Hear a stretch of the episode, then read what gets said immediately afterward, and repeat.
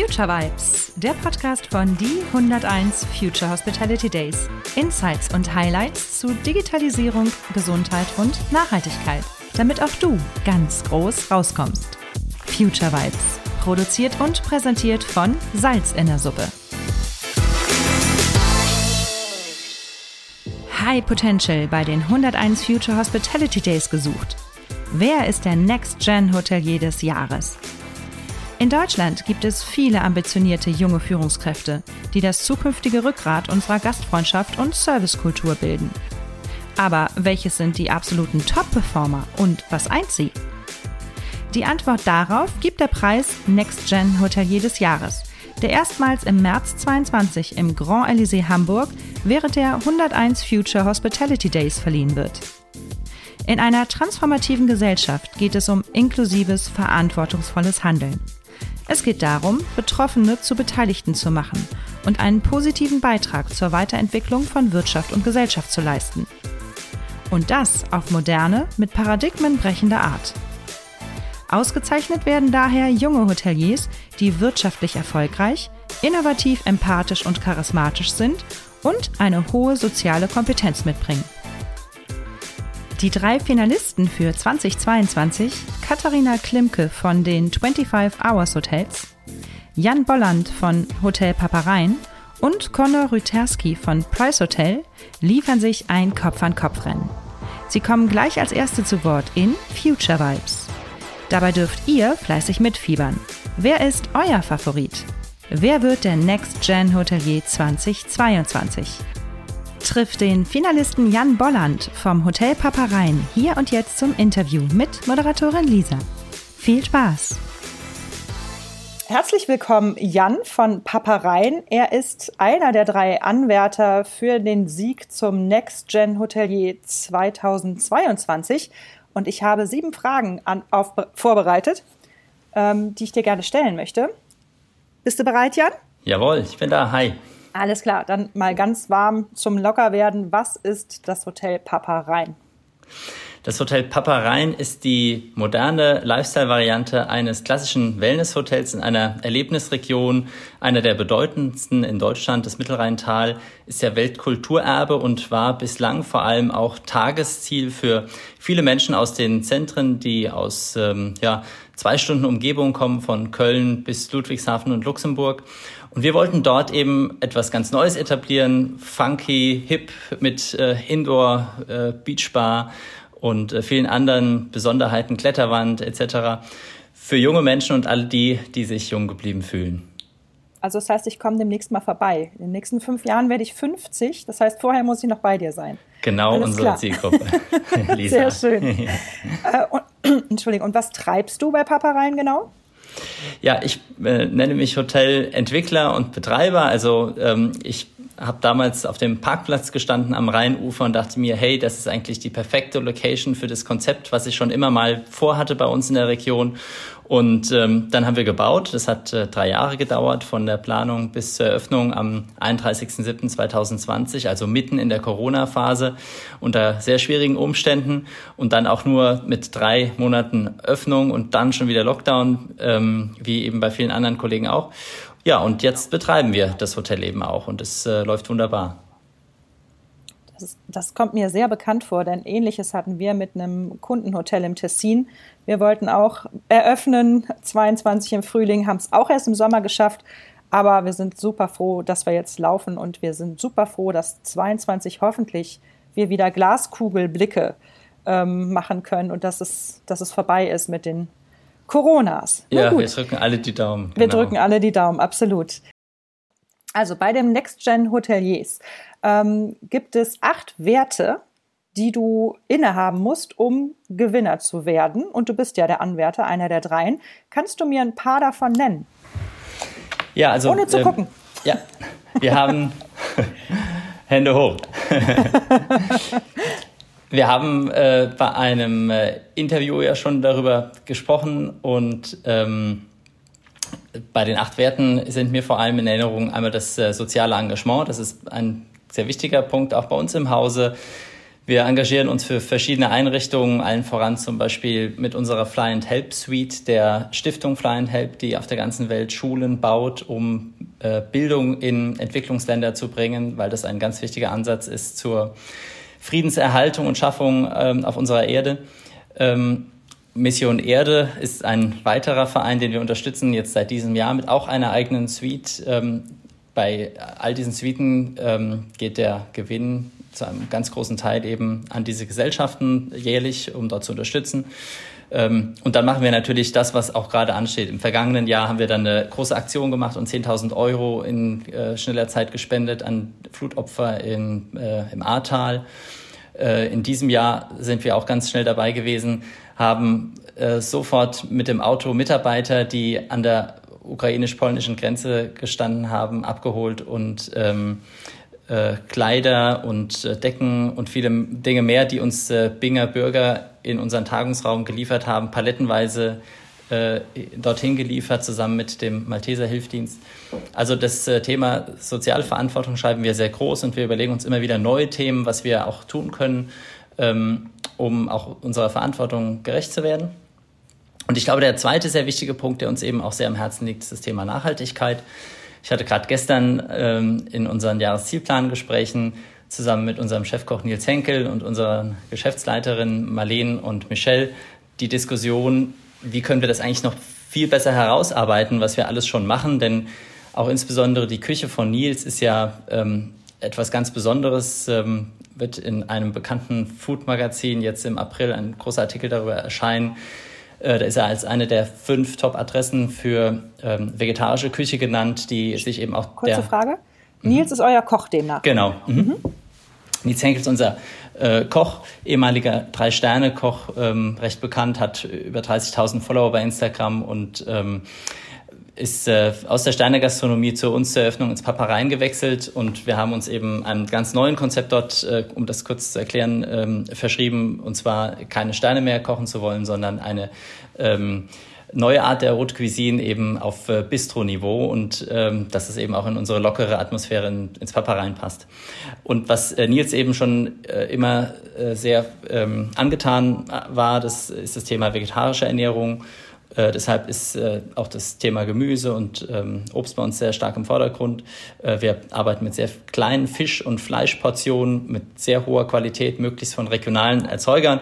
Und ja, das sind so die äh, Themen, die uns bei uns im Hause beschäftigen. Um mal diese zwei Punkte etwas ausführlicher äh, genannt zu haben, die eben auch da schon äh, in der Diskussion waren.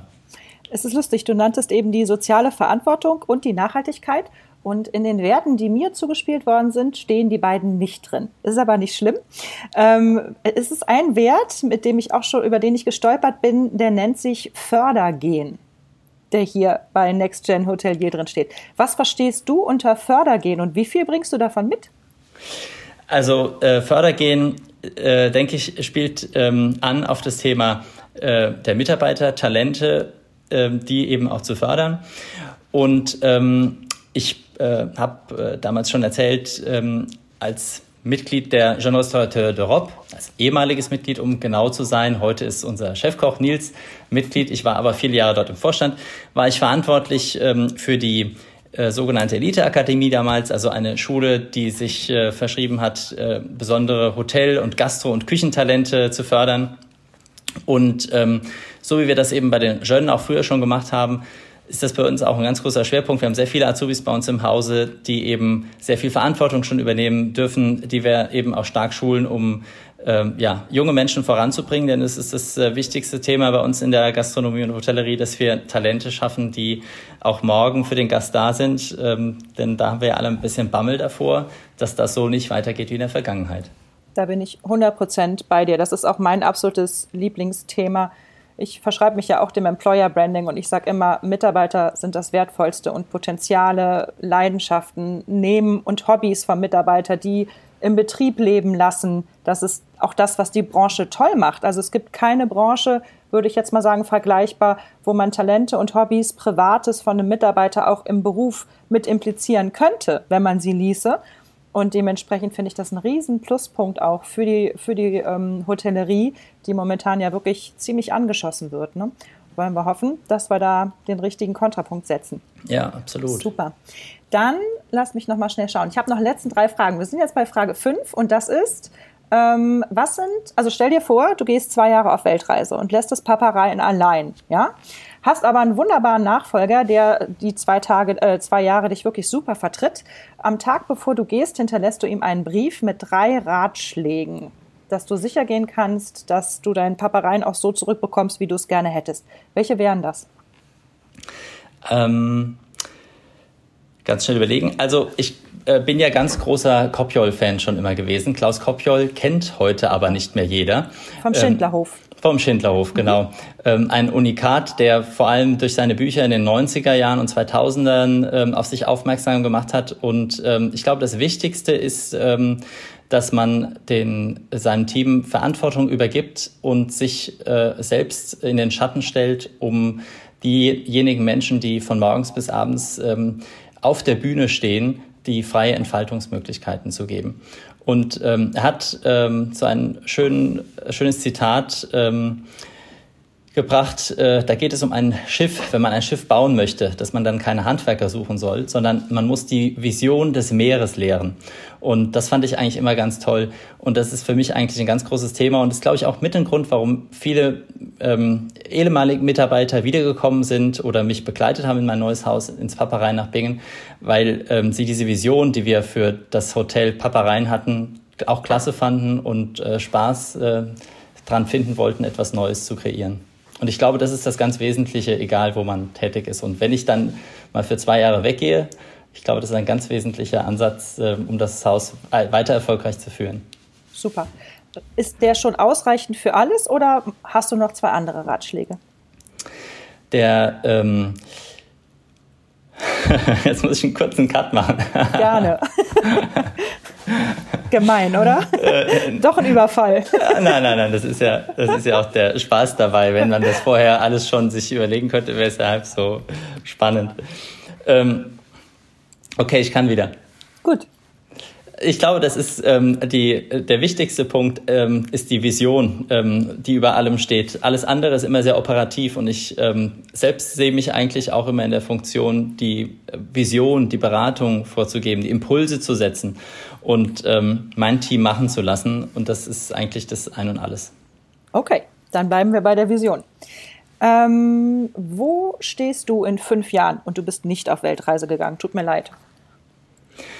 Also ich persönlich sage immer, ähm, es ist ja jetzt auch mein drittes Hotel, was ich ähm, mitbaue und mitentwickle oder in dem Fall auch ähm, äh, alleine. Und es hat mich sehr viel Kraft gekostet und ich habe unheimlich viel Freude jetzt daran an der Betreibung. Und wenn ich auf unserer Terrasse stehe auf, äh, mit dem Blick über den Rhein, dann denke ich mir einfach, das war's, aber das glaubt mir keiner. Und wahrscheinlich wird es irgendwann wieder jemanden geben, der sagt, hey, ich habe da ein tolles Grundstück, guck's dir doch wenigstens mal an, lass mal einen Kaffee trinken. Und dann bin ich wahrscheinlich irgendwann wieder Feuer und Flamme ähm, und äh, es geht wieder von vorne los. Und von daher glaube ich, in fünf Jahren schwierig zu sagen, aber es wird wieder irgendwas Neues geben, weil ich bin eben kein Verwalter, sondern Gestalter.